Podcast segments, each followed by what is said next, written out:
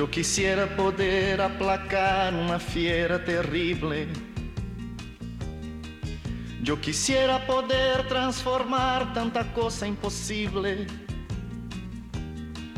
Yo quisiera decir tantas cosas que pudieran hacerme sentir bien conmigo. Yo quisiera poder abrazar mi mayor enemigo. Yo quisiera. Pues le damos la bienvenida además a este siguiente invitado, ya un recurrente de la casa, al que estamos muy contentos de verle, eh, al gran eh, Luismi, adiestra a tu perro en positivo. Muy buenos días, Luismi. Buenos días, en eso estamos. A ver si positivizamos No quiero a hablar, todo no quiero hablar de lo que te va a pasar este fin de semana, eso es otra cosa. Sí, es que Pero ya estoy un poco uno- deprimido por ello. Cuando me No lo te comentaste el otro día, muchas veces recuerdo, y digo, joder, pobre Luismi. pobre Pues Luismi". sí, pues sí. Bueno, bueno. Bueno, es, ¿qué vas es a la, hacer? es la primera vez que me veo en esta. en Oye, ¿y esta qué vas a hacer con o Alma? sea, Pues eh, espero que venga una amiga y se quede con ella, porque voy a, creo que voy a estar todo el día allí, Claro. claro. imagino. Hasta incluso de madrugada, no Sí, sé. sí, sí. O sea, las- los colegios se cierran a las 8. Bueno, vamos a comentar que Luismi es presidente de mesa de un colegio en estas elecciones. Eh, y que, bueno, pues las votaciones a las 8 se cierra el colegio y a partir de ahí hay que empezar a, a El a- recuento, a- el imagino, recuento eh. y tal, con los interventores de cada Mira que partido estoy, y tal. estoy discapacitado, porque mira lo que me ha pasado en la mano. Hostia, la tienes hinchada, ¿no? ¿Qué te ha ¿Te, pasado? te puedes creer? Pues un bicho. Ah, puede haber, sí, una araña, sí, una no, cosa de estas. Imagino que sí, ahora sí. de Puede ser. Ahí, Eh. aquí, sí, me han cogido. Claro, estás deseando que vaya más, claro. Y yo, sí, no, esta mañana he dicho que se hinche, que se hinche, voy a ir y voy a decir que me he caído. Te has- te y estás digo, "Jo, ¿cómo golpeando no tengo hinchado, eh? contra el marco de la puerta y digo, joder, esto, esto no mejora. coño". Parece que me lo han puesto ahí, pero ¿Eh? no, no, no, no. Yo creo que para el domingo esto ya estaba. Bueno, con un poco de suerte yo a las 11, 11 y media está liberado. vamos a ver. sal- Salvo que haya problemas, porque es que luego cuando los, los interventores están contando, eh, se te ponen en una mesa el interventor de un partido, el del otro y Ah. tal, y están ojo a visor, que no hayan ninguno- que no vayan dos dos papeletas juntas o que se contabilice la que sea. Entonces, cuando hay problemas de esos es cuando se alarga la cosa, porque hay que volver a empezar. Fíjate si estoy pero- reticente, que todavía tengo un libro de instrucciones que me han enviado, que tengo que leer, sí, sí, no le he echado un vistazo. O sea, me- eh, procrastinación total, que es a última hora ya veré. El- no hay más remedio, El venga. domingo a las 7 de la mañana ya soy el arreón. Será el sábado por la noche, sí, como no salgo y eso me lo leeré. Bueno, hombre, que pero lo que nos trae aquí no es el mundo de la política y de No, las elecciones, mucho menos. que aun siendo importante, tampoco... Eh, Pero nada más dispar y nada mundo- más diferente que, que todo eso. El mundo del perro. Sí, yo creo que es un nos trae poquito- aquí, que es eh, lo que nos interesa y lo que nos Sí. entretiene y lo que nos divierte. Hablar de estos grandes amigos, ¿no? Que Sí, sí, sí, sí, Los animales. La verdad es que sí. Venía a colación de, de todo esto esta mañana. Pues he estado viendo también, a- he visto además tres casos, eh, se ven muy a menudo, ¿no? Que pasas con el perro y los perros se reaccionan, oye, y, y veía a los dueños, no, tirando del perro, no. Eh, Yo os quería dar un pequeño consejo al respecto. Cuando el perro reacciona, no, no sabemos, el motivo no vamos a dar, a- pueden ser múltiples motivos, ¿vale? inseguridad, mil cosas. La mayoría de las veces los reactivos no suelen ser, no suelen ser, ya lo dice la palabra, no son proactivos, no son agresivos, simplemente por inseguridad o por algún problema que tienen. Yo recomendaría que en este caso no digáis, no uséis el no, no estimuléis al perro negativamente, porque directamente me refiero, porque lo que vais a conseguir es todavía estimularle aún más y activar más esa, esa agresión reactiva. Entonces, yo en este caso os daría un pequeño consejo. Y lo vimos el otro día con un perrito con el que estoy trabajando que reacciona, pasan los perros.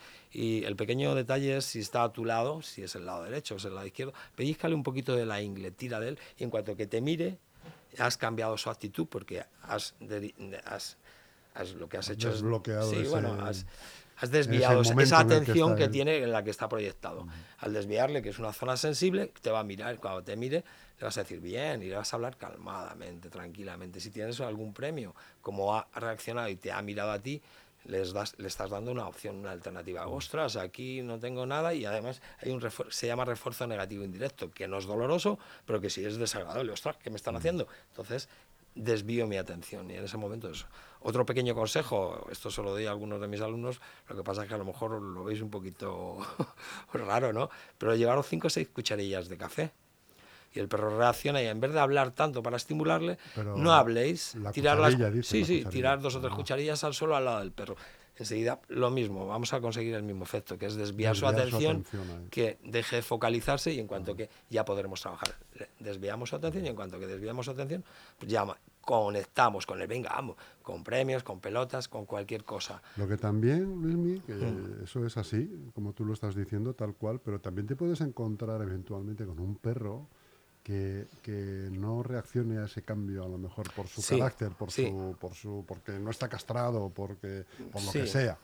No, no reacciona, o porque es muy fuerte, el perro se siente muy fuerte. Efectivamente, sí. Y, y, no está, no, des, no acabas, el dueño no acaba de, de, desviar esa atención cuando, por ejemplo, ve a otro perro de, de su palo, por así decirlo, ¿no? Otro perro grandote también que ladra y tal, y no se y no sé, porque yo he visto, he visto, fíjate, mi experiencia, yo he visto mm, algún perro, un amigo mío compró un collar eléctrico mm. para evitar, donde más problemas tenía él era con los celos de las perras. Sí.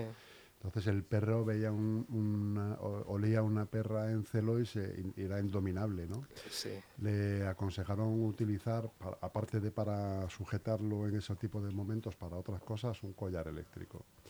Bueno, pues yo he visto cómo el perro, eh, suelto, se dirigía hacia, un, hacia una perra y el dueño aplicó una pequeña, los, ¿sabes cómo va, no? una pequeña descarga, un preaviso y después un preaviso, una descarga. y el perro le he oído ir, le, he visto ir a rastras, dirigiéndose todavía hacia la perra, como diciendo, me estás fastidiando el cuello, me está haciendo una cosa que desconozco, pero, pero no mi instinto no me deja parar tengo que seguir para adelante. Se trataba de un perro grande también y tal, ¿no?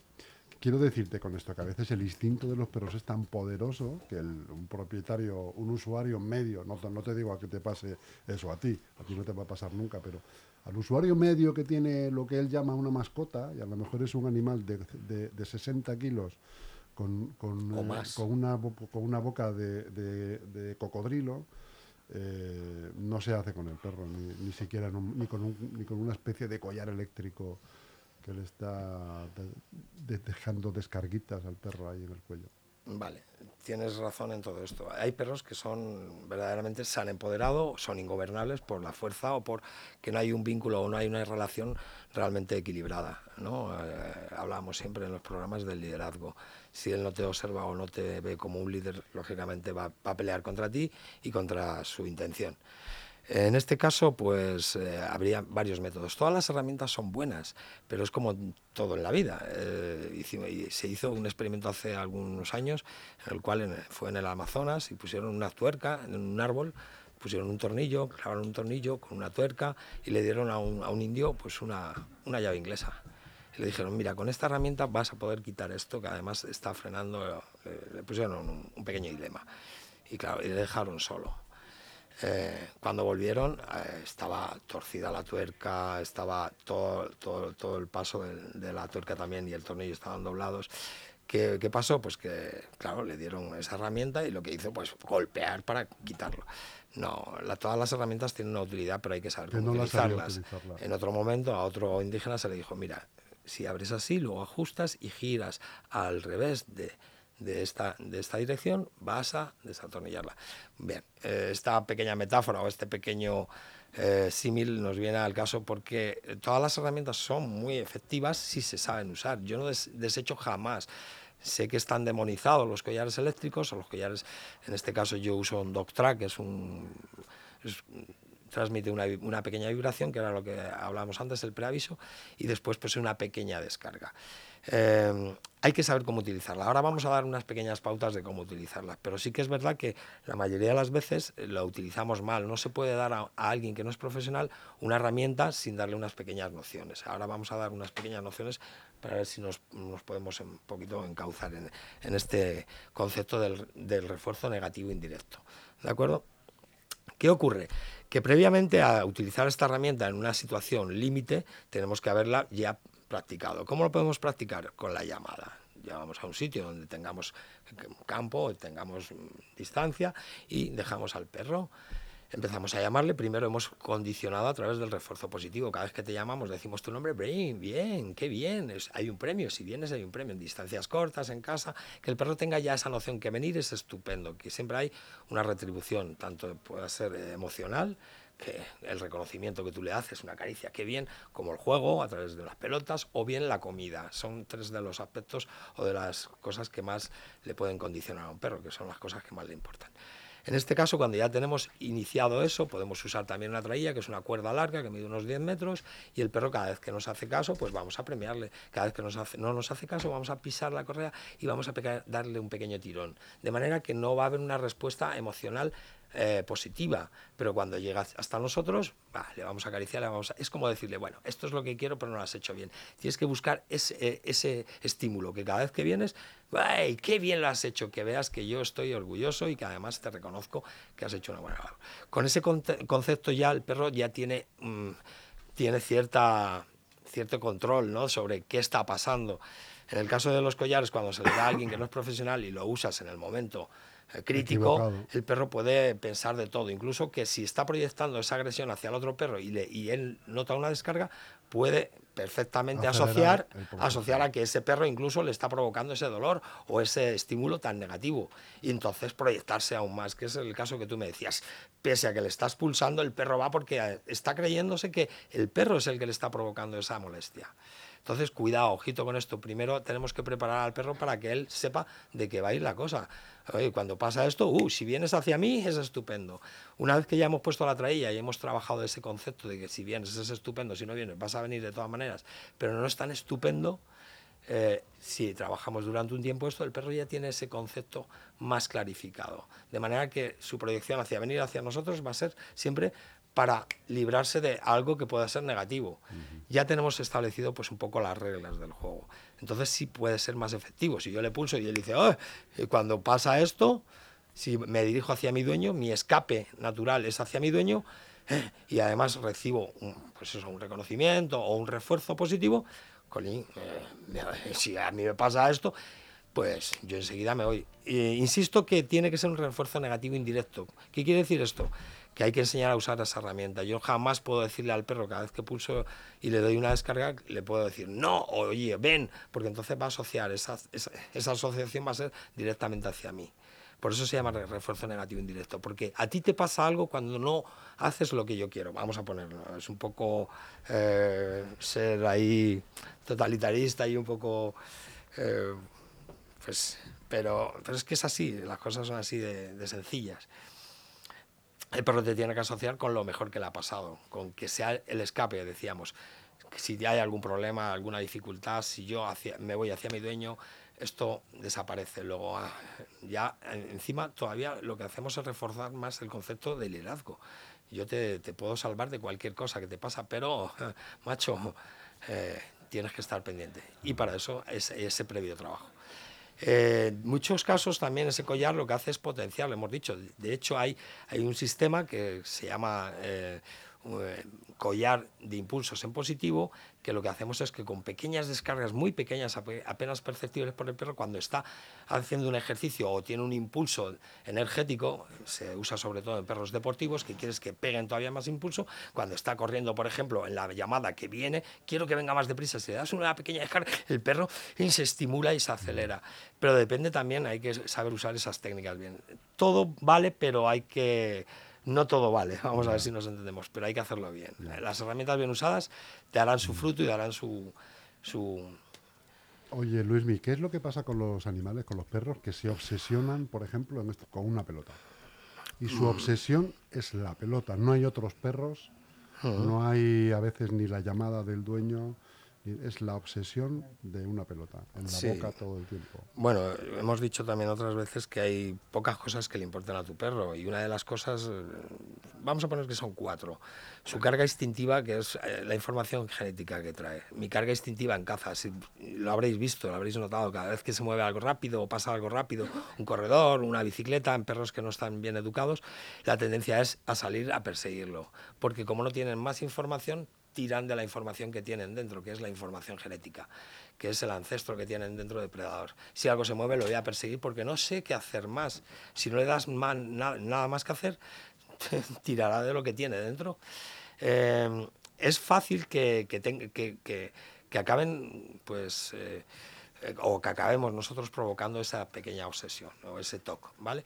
Pero somos nosotros, somos los humanos, porque cuando nos molesta el perro sabemos que con la pelota desviamos atención, que hemos dicho, pero no regulamos, no equilibramos tampoco esa, esa, esa proyección o esa, esa, esa práctica ¿no? de las pelotas. Eso es como los niños, eh, con el video, los videojuegos. Vas a estar una horita ¿eh? y vamos a regular ese juego. Pues con los perros igual, va, va, a haber un momento en que vas a jugar y va a establecer también eh, de una forma muy adecuada que yo soy que dirige, tú, porque es un trabajo que siempre han hecho, que es el cobro. Vas a ir a por esto y vas a traerlo.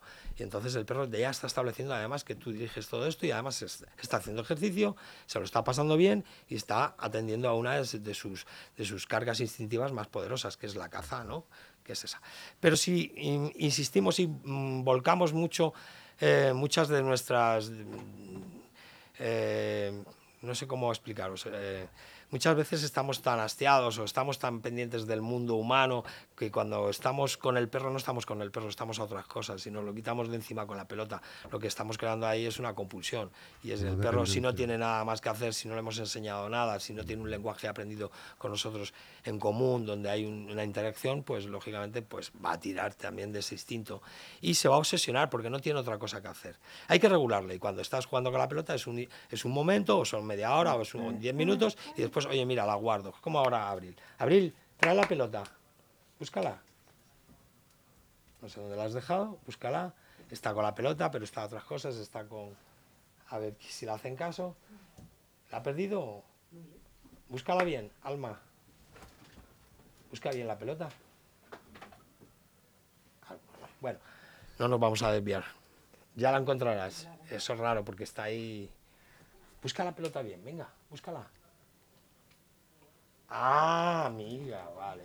Vale, en estos casos eh, ella está jugando con la pelota y normalmente la veis que trae alguna pelota, pero yo la digo, ya, me la guardo. Y ella ahora mismo pues va a estar muy pendiente, ¿eh? no entiende el ya me la guardo, pero si yo mantengo esa postura, he dicho ya me la guardo y empiezo siempre a asociar, oye, cuando yo digo ya, es ya, empezará a decir, ah, tienes razón, como ves, ella dice, ah, pues me voy, me voy, no me obsesiono. Cuando lo haces con un perro que ya está eh, condicionado a ese toque, a ese eh, comportamiento obsesivo-compulsivo, veréis que muchas veces la guardáis y el perro sigue insistiendo, insistiendo. ¿Por qué? Porque al final tú dices, joder, qué pesado, y bueno, venga, tómala.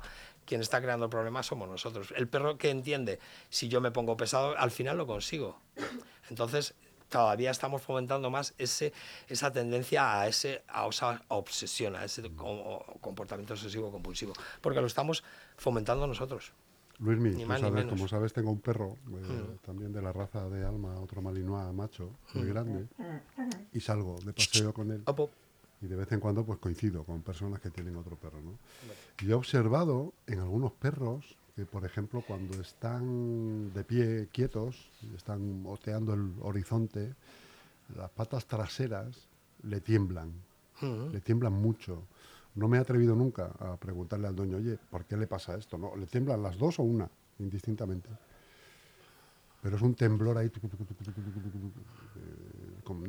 yo lo interpreto que será excitación, porque están oliendo algo que les tal, o, o, no sé qué será. Pero me llama mucho la atención porque no es tampoco en todos los perros. No.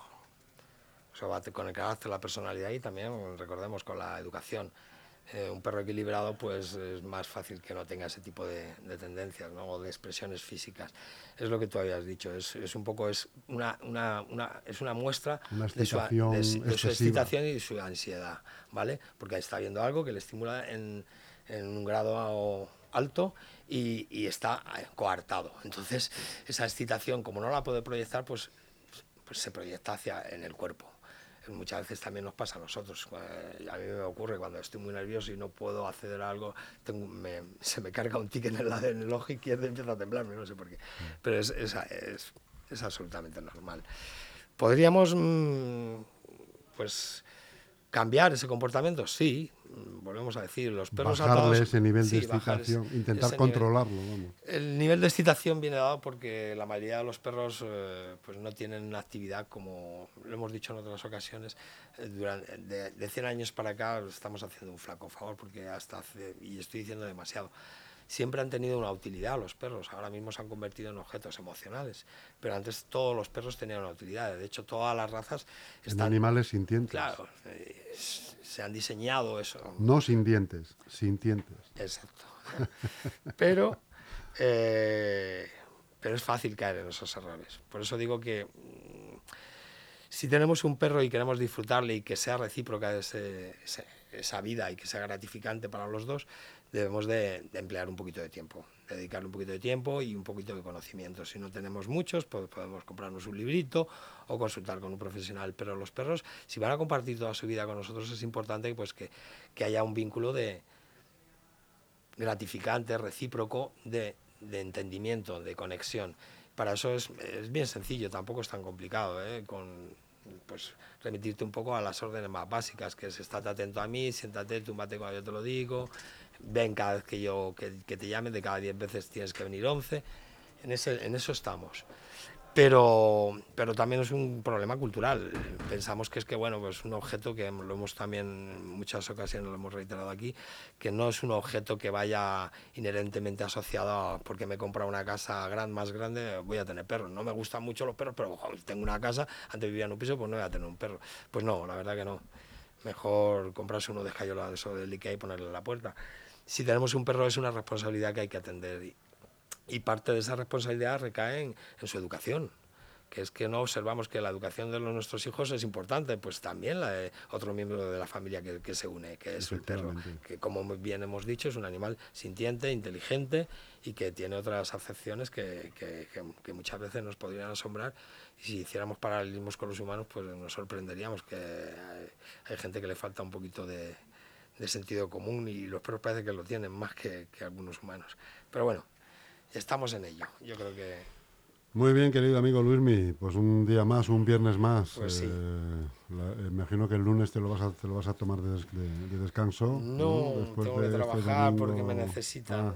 pero bueno, no pasa nada. Bueno, pues muchísima suerte, de todos modos, el día domingo con esta actividad que te has buscado nueva. eh,